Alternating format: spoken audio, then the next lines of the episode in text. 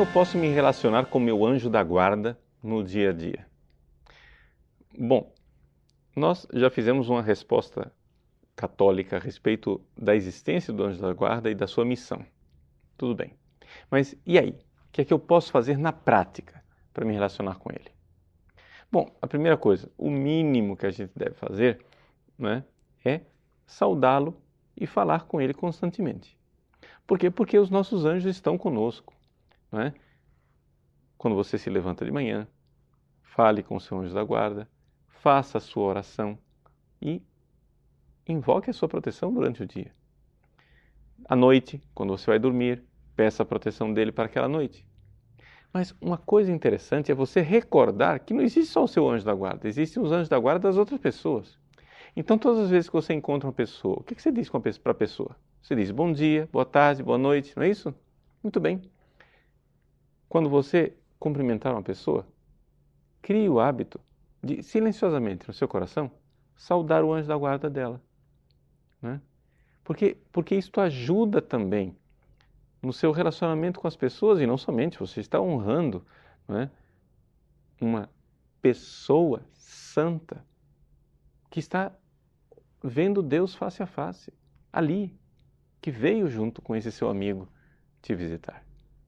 Então, os nossos anjos são nossos amigos. É importante isto. É importante nós recordarmos que não existem segredos entre nós e os nossos anjos. Eles sabem tudo o que nós já fizemos. E ao contrário do demônio, que não consegue ler nossos pensamentos, os nossos anjos que veem Deus face a face sabem exatamente o que nós estamos pensando. Porque, quando é necessário, Deus lhes comunica. Então você pode mentalmente falar com o seu anjo da guarda.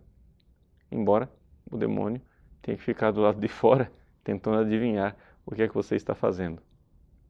Muito bem. Além disto, o que mais que eu posso fazer com o meu anjo da guarda? Bom, algumas coisas é, que nós tiramos do exemplo dos santos. Eu posso pedir conselhos para o meu anjo da guarda. No livro de Tobias, né, no capítulo 5, São Rafael diz para Tobias: Eu vou te acompanhar nessa viagem porque eu conheço o caminho.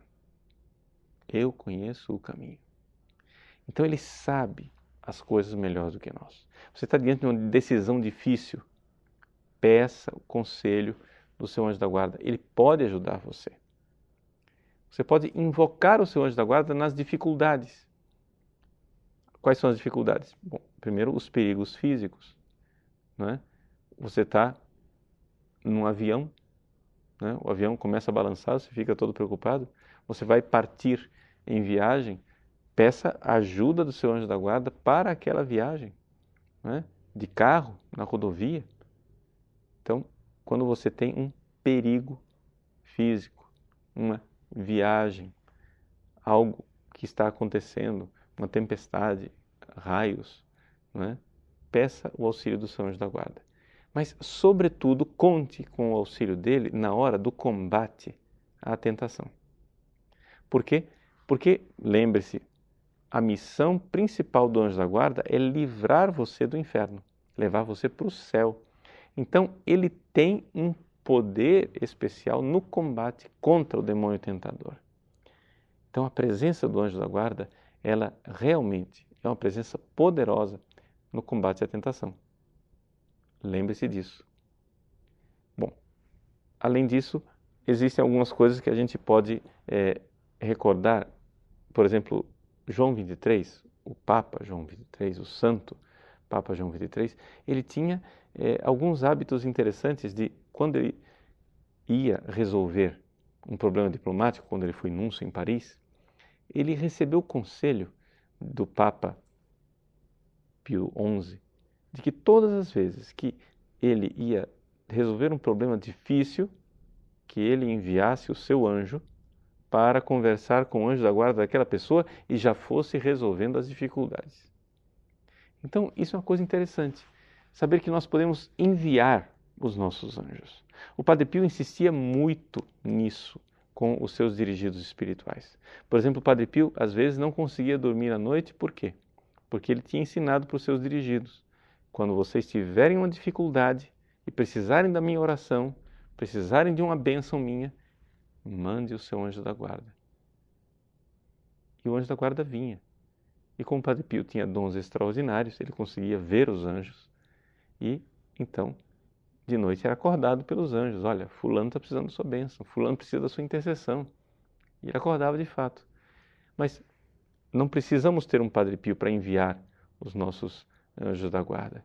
Nós podemos, é, quando você está ausente, né, enviar seus anjos da guarda. Existe uma poesia de Santa Teresinha do Menino Jesus, dedicada ao anjo da guarda, em que ela diz claramente né, que, que o anjo vá né, como um relâmpago, rapidamente, lá onde estão as pessoas que eu amo, e que com suas asas seque as lágrimas dessa pessoa, que a proteja, que abençoe, que conforte, que esteja lá amando aquela pessoa que eu amo e que eu estou aqui ausente. Fisicamente eu não posso me locomover até lá, mas o meu anjo da guarda pode. Então você vai e envia o seu anjo da guarda. Recorde também uma coisa: não somente as pessoas têm anjo da guarda, mas também as instituições, como as cidades, os países, as dioceses, as paróquias. Quando São João Maria Vianney entrou na paróquia de Ars, ele chegou, ele saúdo o anjo desta paróquia e todos os anjos da guarda dos meus paroquianos. É um homem que vê o invisível, que sabe da presença do invisível. São Francisco de Sales escrevia eh, para um bispo, seu amigo, né, dizendo a ele que invocasse o anjo da sua diocese. Então, os párocos podem invocar o anjo da sua paróquia. Né? Os países têm anjo da guarda. Inclusive, por exemplo, Portugal. Portugal tem uma festa do anjo da guarda de Portugal. Aliás, foi o anjo de Portugal que apareceu para os pastorinhos em Fátima para preparar a aparição de Nossa Senhora. Pois bem, tudo isso nós podemos viver e fazer com os nossos anjos. Mas existe uma última coisa que as pessoas sempre se esquecem de fazer: imitar os anjos da guarda. Também nós devemos imitar. Também nós devemos ser anjos da guarda para as outras pessoas. Também nós devemos fazer de tudo para que elas cheguem no céu.